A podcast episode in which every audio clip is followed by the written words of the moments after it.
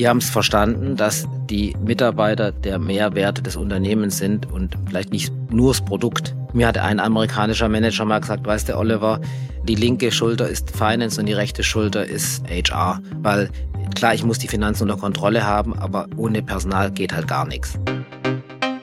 Personalwelten. Der Podcast mit Nicolas Buchs.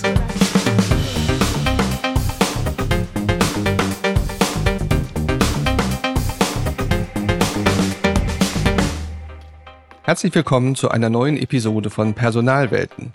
Unterstützt von Fraser Jones, die führende national und international auf HR spezialisierte Executive Search und Recruitment Beratung. Andere Länder, andere Sitten. Das gilt auch im Personalmanagement. Doch worin liegen die Unterschiede? Was ist für uns hier in Deutschland typisch und ist das US-amerikanische Personalmanagement wirklich so gut wie sein Ruf? Denn wir wissen ja, die Amerikaner können eins besonders gut, sich ihre Ideen und Konzepte gut verkaufen. Oder ist es vielleicht doch mehr Schein als Sein? Mein heutiger Gast ist Herzblutpersonaler, der schon viele nationale und internationale Stationen und Projekte hinter sich hat. Er weiß also, wovon er spricht. Herzlich willkommen, Oliver Seehosch. Schön, dass du da bist, Oliver. Hallo Nick, schön, dass du mich eingeladen hast. Freue mich hier zu sein. Ja, du hast äh, studiert, Studium der Ökonomie mit Psychologie und Soziologie in Augsburg. Und dann war 20 Jahre als HRler schon. Das ist eine lange Zeit und das war überwiegend Leitungsposition mit nationalem, aber auch ganz viel internationalem Verantwortungsbereich.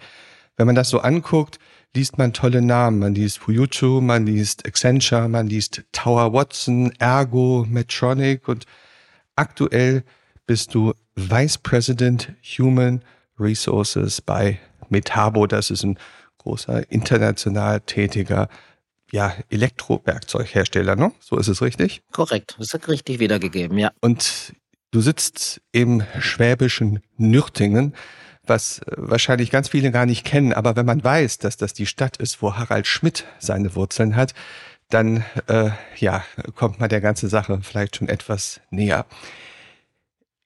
Diese Internationalität in Kombination mit Personal, das macht nicht jeder, das mag nicht jeder, aber dich reizt es. Was, was treibt dich in diese, in diese Kombi hinein, Oliver? Ja, das ist natürlich immer, wird's schon von früh gelegt. Äh, ich habe einfach den Drang, immer viel zu reisen und bin immer schon viel weltweit unterwegs gewesen. Und natürlich äh, dann, wenn es zum Studium kommt, hat man natürlich auch Semesterferien, geht mal nebenher arbeiten, aber hat natürlich auch die Möglichkeit, auch die Welt zu entdecken. Und das war eigentlich immer das, was ich gemacht habe. Ich habe immer nebenher gearbeitet und dann aber die Welt bereist und da Menschen kennengelernt und auch gemerkt, wie Menschen zusammenarbeiten, wie Menschen äh, miteinander zusammenarbeiten möchten und auch äh, welche ja manchmal auch äh, schwierigen oder Konfliktsituationen sich ergeben.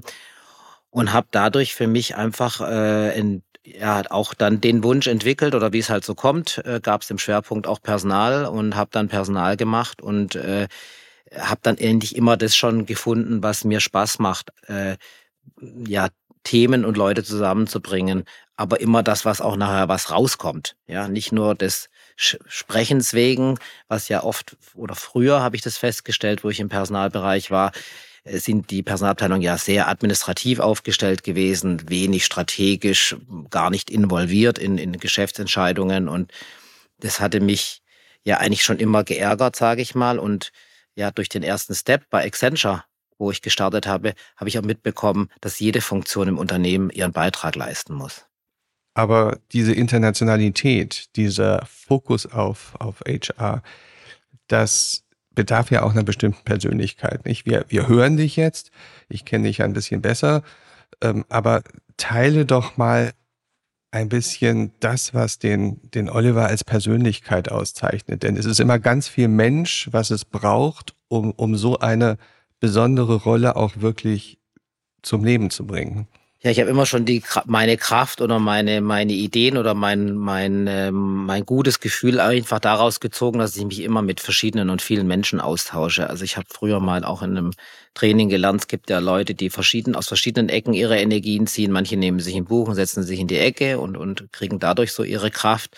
Bei mir ist so, ich muss unter Menschen weggehen, äh, mich austauschen und äh, dadurch ja immer wieder neue Erfahrungen machen. Ja, wenn es äh, wenn es ganz normale äh, Smalltalks sind, aber auch natürlich dann in, in schwierigen Verhandlungssituationen, vielleicht geschäftlich, äh, dann auf dieses Repertoire zurückzugreifen, weil am Schluss ist es ja oft nicht die, die Logik, die zählt, sondern wie man miteinander äh, auch das Gespräch sucht, führt, manchmal ein bisschen Druck macht oder eher halt lieber nicht.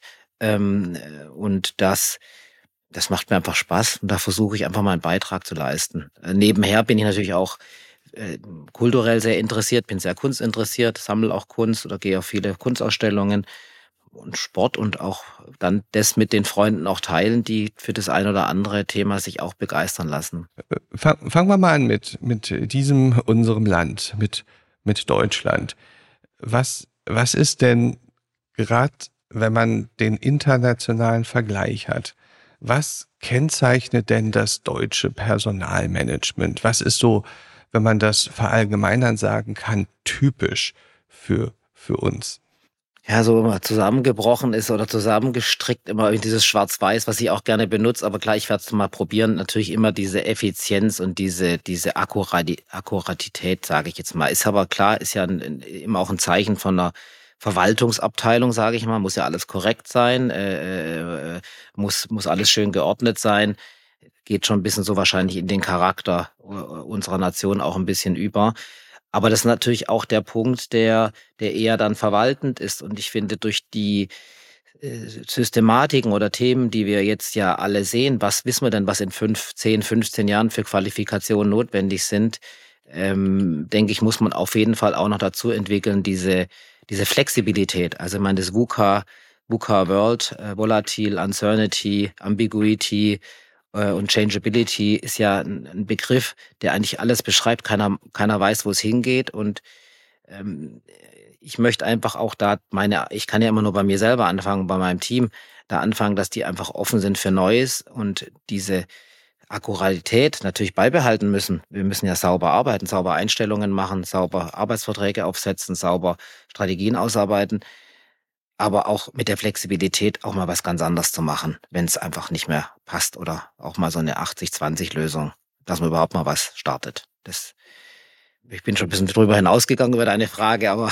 so hast, gebe ich dir ein bisschen Futter zum Nachfragen. Ja, ja, also was, was spannend ist, und ich habe mich mal ein bisschen umgehört und umgeschaut, auch in der Wissenschaft zu diesem Thema. Es gibt die sogenannte Granite-Studie, das ist eine, eine Credit ist ein, ein Zusammenschluss, internationaler Zusammenschluss von Universitäten, Business Schools, die sich zur Aufgabe gemacht haben, international oder global zu untersuchen, wie sich Personalarbeit, wie sich HR-Management und vor allen Dingen strategisches HR-Management unterscheidet. Und äh, da ist Deutschland in der Tat ganz, ganz stark so charakterisiert, wie du es sagst. Und es ist auch deutlich geworden in den ganzen Untersuchungen, dass Deutschland doch eine sehr traditionelle Verankerung hat in der, in der Personalarbeit. Was würdest du vermuten, steckt dahinter? Was ist traditionelle Personalarbeit? Gut, ich bin jetzt in ein, äh, ein Unternehmen auch eingetreten. Also gut, ich muss noch vielleicht ein bisschen ausholen, auch die Stufen, die ich gemacht habe, um dann auch diese, was ist traditionelle Personalarbeit, vielleicht da zurückzugehen. Also nach dem Studium BWL mit Soziolog Soziologie, Psychologie äh, bin ich dann in die Unternehmensberatung gegangen zu Accenture. Das ähm, ist ja eine weltweite Beratung, damals auch schon so 40, 50.000 Mitarbeiter weltweit. Und da war ich im Personalbereich äh, ganz klein als Personalreferent, äh, auch im Recruiting tätig, aber ich habe immer schon mitbekommen, dass ähm, da die Berater ja immer auch bei den Kunden waren und immer auch ihren Mehrwert zeigen mussten, warum man eigentlich die Beratungsleistung einkauft, haben die das natürlich auch vom Innendienst erwartet. Ja, also das heißt, da konntest du nicht so, ähm, da, da musstest du auch immer zeigen, dass du einen Mehrwert bringst und, und auch das hat mich immer angespornt. Das war eine tolle Ausbildung am Anfang, dass ich auch immer das kann man auch durch die ganz profane, normale Tätigkeit, die man jeden Tag macht, zeigen. Einfach, dass man schnell antwortet, dass man höflich ist, dass man äh, responsive ist, sagt man ja im Englischen. Äh, oder auch mal sagt, nee, ich kann es gerade im Moment nicht, weil aus diesen und jenen Gründen. Also eine äh, offene, ehrliche Rückmeldung, das, das stärkt ja auch die, das stärkt einfach auch die Abteilung und nicht nur sagen, nee, haben wir schon immer so gemacht äh, was vielleicht eins der Charakteristika sein könnte, die oft auch noch existieren, ja, ähm, an dem Alten festhalten.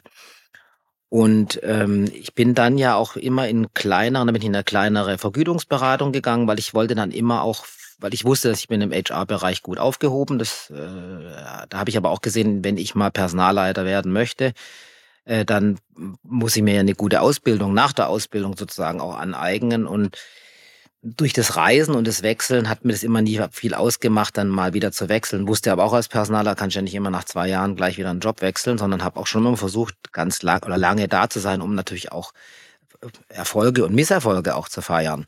Weil wenn man alle zwei Jahre wechseln würde, dann äh, finde ich, kann man nicht so viele Erfahrungen sammeln. Obwohl ich trotzdem begrüße, dass heute, wenn ich da vielleicht ausholen darf, die Leute öfters wechseln können und es einfach gar kein Manko mehr ist. Übrigens ganz kleine Nebenbemerkung, das ist auch ein der Ergebnisse, äh, gerade der Vergleich Amerika-Deutschland, dieses durchaus wechseln, durchaus woanders Erfahrungen sammeln, das ist in der amerikanischen oder in der Anglo-Welt positiv gesehen, positiv besetzt. Und das ist in der europäisch oder germanischen Welt durchaus, so sagen die Studien, nicht ganz so üblich, wie es in den anderen Ländern ist. Ja, stimme ich dir voll und ganz zu. Und aber genau das ist doch eigentlich das, was wir, wenn ich vorher das, äh, auf das aufgreifen darf, was wir vielleicht in Zukunft brauchen, dass die Leute einfach schnell auf neue Situationen anpassen können. Und das natürlich kann man das auch machen. Ich habe auch Mitarbeiter und sehr gute Mitarbeiter und Mitarbeiter, die jahrzehntelang im Unternehmen sind. Man muss aber vom Geist wach bleiben und auch immer wieder offen bleiben. Also ich finde auch, das hat mit dem Alter nie was zu tun. Das hat immer was zu tun, wie die innere Einstellung ist, wie man sich auf Situationen vorbereitet. Aber vielleicht, wenn wir zurückgehen auf deine Frage, was macht so das äh, typisch Deutsche aus? Ich bin dann auch nach der ähm, Vergütungsberatung letztendlich auch zum traditionellen Konzern gekommen, Ergo-Versicherung, Victoria-Versicherung damals in Düsseldorf, 4000 Mitarbeiter allein am Standort, glaube ich. Ähm, für mich war das immer toll zu sehen, was gibt's denn eigentlich für Unternehmensstrukturen. Vorher ja beim US-Amerikaner wirklich durchregiert von Amerika bis nach Deutschland, ähm, die, äh, bei, der, bei der Versicherung ja sehr traditionell, natürlich auch sehr verwaltend soll soll das Geschäft auch sein. dass die Versicherung soll ja auch äh, lebenslang äh, bestehen sozusagen, aber es hat sich natürlich auch total in die administrativen Prozesse zurückgeschlagen. Ja, also alles schön dokumentiert, alles immer schön abgelegt, wenig digitalisiert. Ähm, und am Schluss habe ich halt immer festgestellt, ich muss ja eigentlich das finden, was ich will und dahin. Und immer wenn ich das dann äh, entwickeln konnte, habe ich es umgesetzt in der Firma. Ich habe auch da viel zentralisiert, auch äh, Strukturen eingebaut, war damals auch ähm, für eine Zentralisierung zuständig. Nur mal für dich, Nick. Die hatten 16 Bunde oder in, in, in, 16, in den Bundesländern, sagen wir mal, hatten die eigene Standorte mit eigenen Verwaltungsabteilungen, also alles doppelt und dreifach, ja, 16 Personalabteilungen, sage ich mal. In Deutschland, der Traum von Personaler, kann man sofort zentralisieren nach Düsseldorf äh, macht, macht aber auch für die Mitarbeiter besser, weil dann hast du ja nicht 16 verschiedene Mitarbeitergespräche oder 16 verschiedene nicht gut funktionierende Themen, sondern dann kannst du auch mal IT-technisch was einführen und so. Und auf die Themen bin ich halt immer draufgesprungen und hatte dann auch irgendwie immer Glück, äh, da die Projektleitungen zu bekommen. Das ist ein bisschen charakterisiert, wie es oft noch in, in, in Deutschland ist. Jetzt springen wir mal nach Amerika. Da haben wir gesagt, wollen wir uns drüber unterhalten und gerade äh, Amerika oder dem dortigen ja, HR-Management eilt der Ruf voraus, die machen es besser, die können es besser, die sind uns meilenweit voraus. Vielleicht sagst du mal, was ist dort anders? Erst einmal wertfrei, ohne zu sagen, ob es besser oder schlechter ist. Was ist in Amerika bezüglich des Personalmanagements anders als hier in Deutschland? Da auch ganz klar äh, auf den Punkt gebracht ist, die haben es verstanden, dass die Mitarbeiter der Mehrwerte des Unternehmens sind und vielleicht nicht nur das Produkt. Mir hat ein amerikanischer Manager mal gesagt, weißt du, Oliver, die linke Schulter ist Finance und die rechte Schulter ist HR. Weil klar, ich muss die Finanzen unter Kontrolle haben, aber ohne Personal geht halt gar nichts. Ja, und Personal heißt, wo sind die guten Leute, wen muss ich entwickeln, wer ist unterbezahlt, aber vielleicht gut. Was müssen wir vielleicht auch in der Attraktivität nach draußen äh, äh herstellen? Was sind überhaupt Standards, die die anderen anbieten? Das müssen wir doch einführen, wenn wir Top äh, Top 10 äh, oder Top 2 sein wollten. Ja, und ich hatte halt die tolle Gelegenheit, ich hatte damals bei einem ähm, auch einem US-amerikanischen Medizintechnikhersteller gearbeitet, ungefähr 40.000 Mitarbeiter groß. Damals war ich äh, Geschäftsführer für Deutschland, Österreich, Schweiz und Personalleiter. Und dann gab es einen weltweiten Zusammenschluss. Ja, also der unser Konkurrenz damals hat uns aufgekauft, also 40.000 Mitarbeiter mit 40.000 sind 80.000 geworden.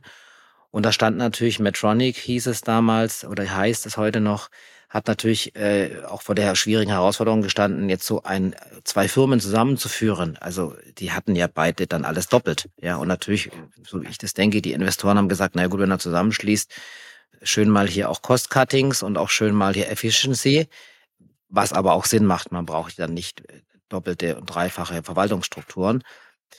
Und dann haben die einfach angefangen, gerade über den Personalbereich den Change-Prozess auszurollen. Das fand ich clever, weil ähm, sie natürlich gesagt haben, derjenige, der den Change-Prozess leitet, ist der Personalabteil, der Personalbereich, weil der muss den influenzen.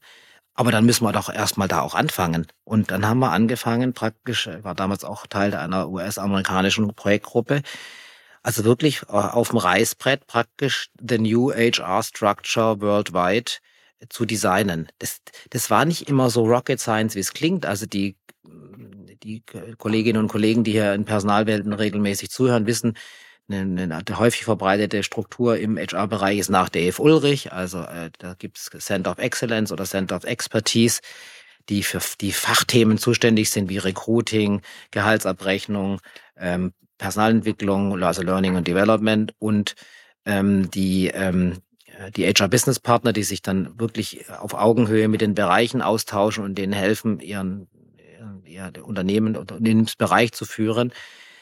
Das war klar, dass wir das weltweit auf jeden Fall umsetzen. Das war ja noch nicht so in allen äh, Abteilungen vorhanden, ja. Und ähm, das war der erste Schritt, erstmal das Operating Model sozusagen zu entwickeln, wie HR operieren soll, um effizient zu sein. Ich, wenn ich das so höre, frage ich mich, woher, woher kommt das? Das ist ja, ist das eine Frage, die, die was mit Mindset, also mit, mit so einer Grundeinstellung äh, zu tun hat? Ist es eine Frage von, ja, generell Organisation, das ist da halt so, das macht man halt dort immer so, oder ist es, ja, sind es einfach Persönlichkeiten, sind es bestimmte Menschen, die dort in den verantwortlichen Rollen sind, die, die eben genau das dann immer so legen. Woher kommt das? dass es so ist, wie du es gerade beschreibst. Weiß jetzt, ja, unsere US-amerikanischen Kollegen sind natürlich auch immer sehr KPI, also Kennzahlenorientiert und natürlich auch geldorientiert. Ich würde immer ganz profan sagen, man muss halt immer gucken, wie man am besten äh, effizient und einsparen kann. Und sie haben einfach gemerkt, dass da der größte Hebel liegt. Nicht nur, weil immer die Personalkosten natürlich ein sehr großer Hebel sind, sondern weil der Personalbereich einfach auch der ist, der einfach so strukturartig ja in die komplette Organisation hineinstrahlt. Ja, also wenn man den Personalbereich ja gut aufsetzt, kann man ja praktisch alle Unternehmensbereiche ähm, beeinflussen, weil man ja da die, die, die Standards setzt. Ja, ob es von der Vergütung ist, vom Recruiting, äh, von, äh, von Entwicklungsprogrammen. Ähm, ich glaube, dass sie einfach auch natürlich über ihre Historie gemerkt haben, dass sie Mitstreiter brauchen, ja, weil der Geschäftsführer oder die Geschäftsleitung kann es ja nicht alleine umsetzen, das ist, ist ja klar. Und den Hebel haben sie einfach gesehen und, und da HR zu enablen, ähm, die Geschäftsstrategie ähm, auch maßgeblich umzusetzen. Ich kann nachher auch noch mal ein bisschen was zur Digitalisierung oder so sagen, weil das war eigentlich dann der, der eigentliche Hebel, der das beschleunigt hat. Lass uns kurz nochmal aufgreifen, was du gerade sagst. Ähm, Unternehmensleitung, Strategie. Verschiedene Untersuchungen sagen oder sprechen eine sehr deutliche Sprache. Die sagen nämlich, wenn du Amerika mit Deutschland vergleichst, kann man schon sehr starke Unterschiede sehen darin, welche Rolle Personal oder eine personalverantwortliche Persönlichkeit in der Unternehmens- oder Geschäftsleitung spielt. Also es geht auf gut Deutsch, wo sitzt oder wie ist eingebunden in der Konzern, Unternehmensleitung, Vorstand, Geschäftsführung, wie auch immer du es nennst. Welche Rolle spielt da Personal? Vielleicht kannst du mal da die Unterschiede deutlich machen, weil das ist jetzt eher eine theoretische Aussage, aber vielleicht kannst du es mal wirklich praktisch erläutern. Ja gut, ich glaube, es hat sich schon deutlich verbessert, aber es geht ja, ob überhaupt erstmal Personal überhaupt Teil des, der Geschäftsleitung ist oder Geschäftsführung oder des Management Boards oder wie man es nennt. Ja, also äh, einfach das, was unterhalb vom Geschäftsführer und dem, dem CEO und COO ist. Ja, CHRO gibt's nicht oft. Ich denke, das ist natürlich auch nur, also Chief Human Resource Officer der höchste das ist natürlich nur bei multinationalen äh, Funktionen auch notwendig, aber ob die überhaupt mal in den wichtigen Gremien sitzen, da fängt es ja schon an. Und das ist bei den Amerikanern, glaube ich, grundsätzlich überwiegend gegeben, sagen wir mal so. Und in Deutschland hat sich deutlich verbessert. Also das muss ich schon sagen. Aber ähm, ich bin mir nicht sicher, ob äh, alle Personaler in alle wichtigen Gremien äh, per se involviert sind. Und eine Sache, die habe ich gelesen, da würde ich gerne mal deine Meinung dazu hören. Also die Studien, also Cranet allen voran, aber auch andere sagen, ja, es gibt in 80, 90 Prozent aller Unternehmen, die die untersucht haben, gibt es immer eine Unternehmensstrategie. Die ist festgeschrieben, die ist auch dokumentiert, die ist in der Regel auch kommuniziert. Anders ist es aber mit einer festgeschriebenen, dokumentierten und sauber ausgearbeiteten HR-Strategie. Ähm, da gäbe es noch deutlich Nachholbedarf in Deutschland. In Amerika ist das deutlich selbstverständlicher, dass es dort eine, eine, eine gut fixierte, durchdachte und bis in alle Verästelungen hineingehende HR-Strategie gibt. Teilst du diese Studienergebnisse? Ja, das, das finde ich, muss ich richtig lachen, weil äh, das habe ich schon immer gefragt. Also jedes Mal, wenn ich gewechselt hatte, ob ich Leitung oder nicht Leitungsfunktion hatte, habe ich mir immer eine HR-Strategie erarbeitet. Natürlich deutlich einfacher, wenn du Personalleiter bist, weil dann setzt die Standards. Sonst bin ich natürlich mit den Ideen zu meinem Vorgesetzten gegangen. Aber ich habe immer angefangen, eine Personalstrategie zu machen, HR-Strategie, weil ich wollte ja A, erstmal für mich verstehen, wo steht das Unternehmen, äh, was ist was will ich denn eigentlich in den nächsten zwei, drei, fünf Jahren entwickeln und dann mit dem Geschäft, mit der Geschäftsleitung abzustimmen, äh, unterstützt er mich in diesem, in diesem Punkt. Ja, weil damit habe ich ja den absoluten Buy-in am Anfang gehabt und ähm, stimme dir 150 Prozent zu. Ich habe das aber noch nie gesehen. Ich weiß auch nie, warum andere Abteilungen oft gar keine Strategie haben. Also ich finde, das müsste jede Abteilung müsste, äh, ob es na klar, gibt es eine Produktstrategie, aber ob die immer so ganz klar ist, wo man dann hingeht und ob man noch das und das machen muss und auch mit einer Kosten-Nutzen-Abschätzung so ein bisschen belegt ist. Also das, äh, es hat mir immer geholfen, aber warum, weißt du, warum es mir geholfen hat, ist, ich muss ja immer mit dem Team arbeiten, ja. Und ich habe mein Team immer gesagt, wo, wo wollen wir denn hin? Also jetzt bin ich ja bei einem sehr traditionellen äh, Unternehmen und habe da auch eine sehr traditionelle, sehr gut funktionierende Personalabteilung übernommen. Aber ich wollte die Leute ja auch begeistern, meine Mitarbeiter und meine Management Board Kollegen. Was ist denn noch für Potenzial bei uns in der Marke und im, und, und im Unternehmen, ja? Und wir, wir brauchen das ja, wenn wir immer uns mit der Konkurrenz vergleichen, die aber schon wahnsinnig viel mehr digitalisiert ist. Ja, dann ist halt ein Thema. Jetzt gehen wir mal in die Digitalis Digitalisierung. Hm. Und ich weiß ja, dass man nicht immer alles kriegt, was man äh, fragt, aber steht der Tropfen hüllt den Stein. Übrigens interessant ist ein weiterer Unterschied und das greift wirklich ineinander. Ein Unterschied ist, dass wenn du in Deutschland über alle Unternehmen hinweg die Investition in PE, also Personalentwicklung, in Aus- und Weiterbildung siehst, sind die im Vergleich zu Amerika enorm hoch. Also wir investieren weitaus mehr pro Mitarbeiter in Aus- und Weiterbildung, als das in anderen Ländern, vor allem Amerika, der Fall ist umso erstaunlicher, und das kritisieren ganz viele Untersuchungen, wenn du keine HR-Strategie wirklich ausgearbeitet hast, aus der dann ja eine PE oder eine Personalentwicklungsstrategie äh, fließen würde. Ähm, also das heißt Rieseninvest ohne eigentlich strategische Fundierung. Und das ist natürlich zu hinterfragen, ob das wirklich gut ist. Ja, aber da hatten da hatte Medtronic damals zwei Fliegen mit einer Klappe geschlagen. Also natürlich standen die, das sind manchmal, muss ich ja auch interpretieren. Ich bin ja damals, ich bin ja nicht Teil des amerikanischen Headquarters gewesen, war damals Personalleiter Deutschland. Das war der zweitgrößte Markt, ja.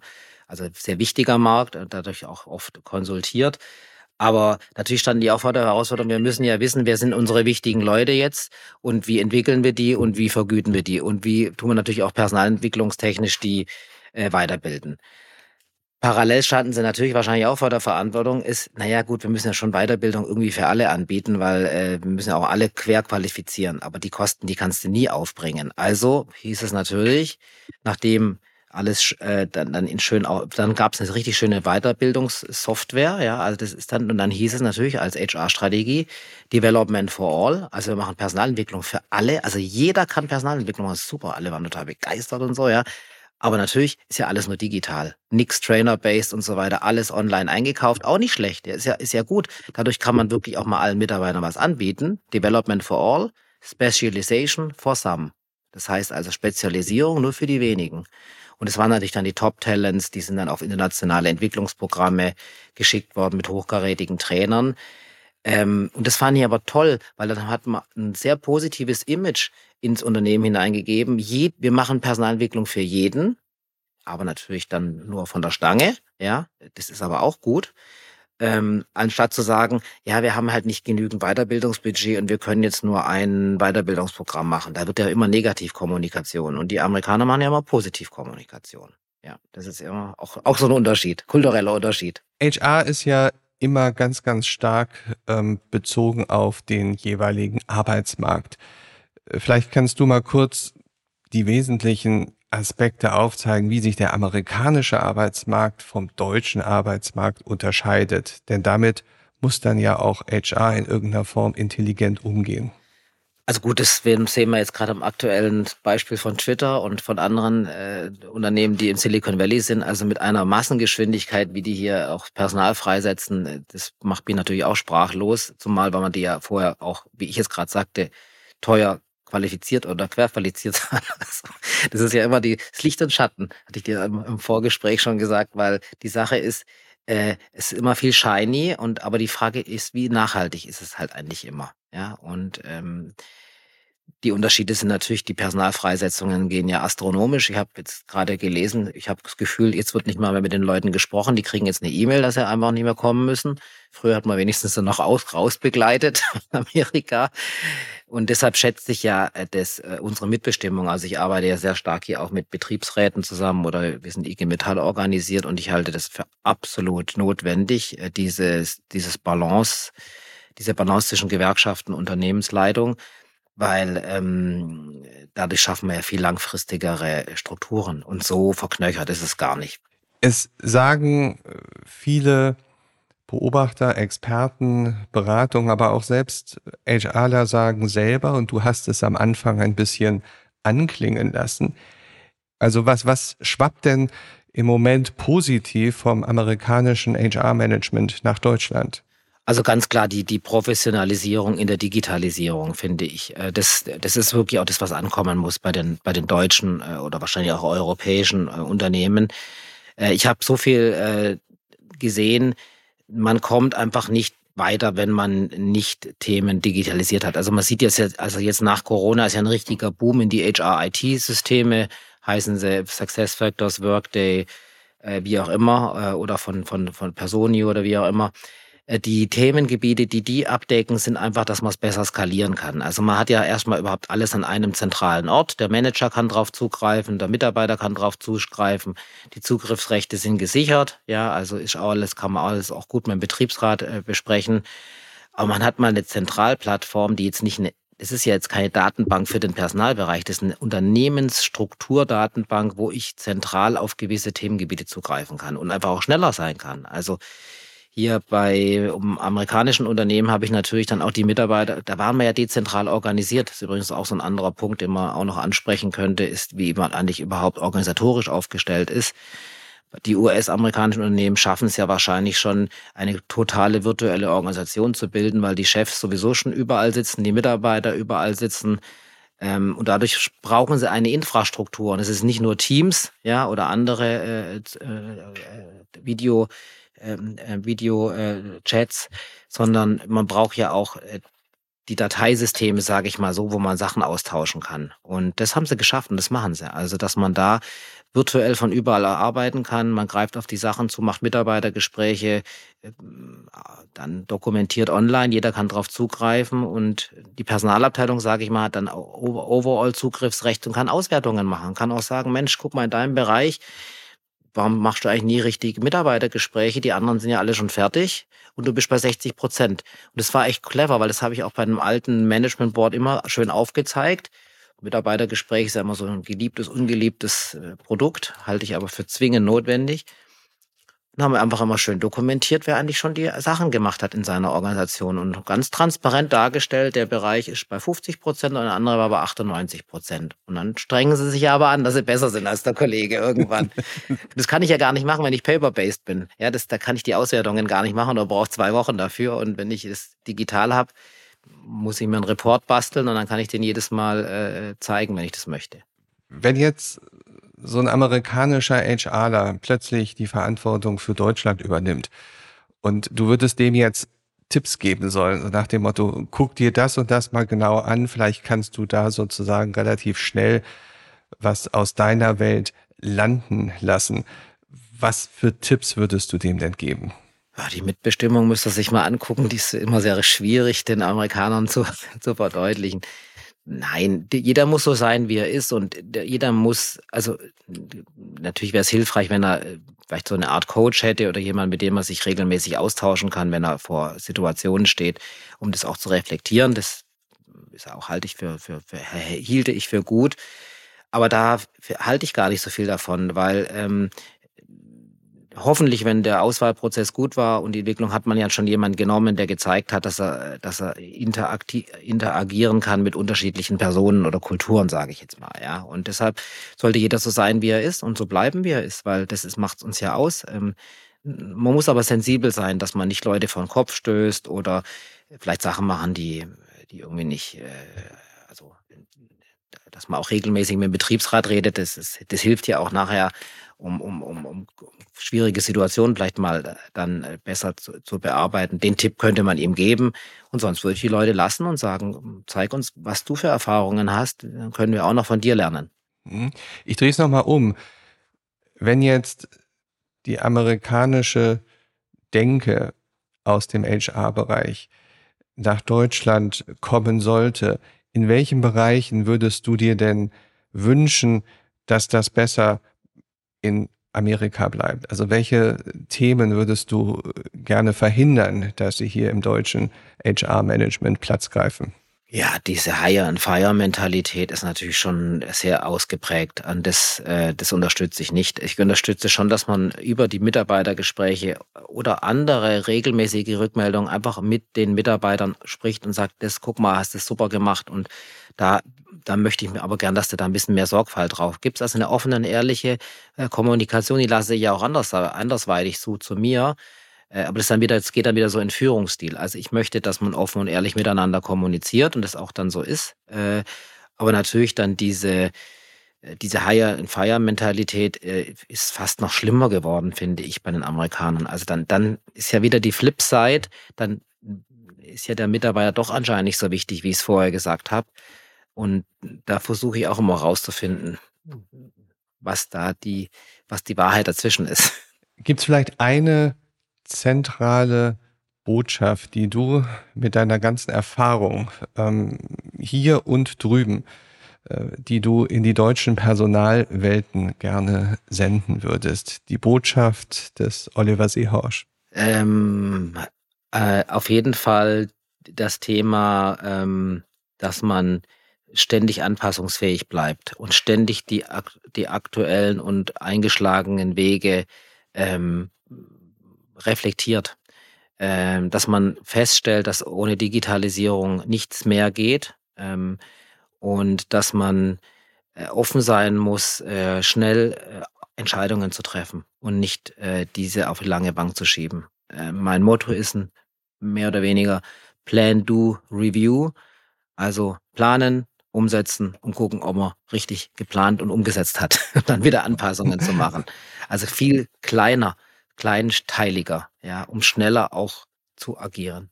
Und damit ist eigentlich auch schön umschrieben und beschrieben, was im internationalen HR-Management gängige Praxis ist, aber was wunderschön in dem Satz zusammengefasst ist, dass sich nämlich Kulturen begegnen sollen, statt dass sich Kulturen aufeinanderprallen. Und das gilt natürlich auch ganz besonders für HR-Management-Kulturen.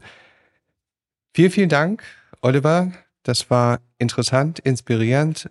Schön, dass du da warst. Danke, Nick. Vielen Dank. Hat mir sehr viel Spaß gemacht. Ich hoffe, wir konnten ein bisschen Beitrag leisten, die Personalwelten zu inspirieren. Diese und alle anderen Episoden findet ihr auf der Website www.personalwelten.de und natürlich auf den üblichen Kanälen. Abonniert dort einfach, damit ihr die nächsten Episoden nicht verpasst. Für mich heißt es jetzt Tschüss für heute und bis zum nächsten Mal. Am Mikrofon war Nikolas Bogs.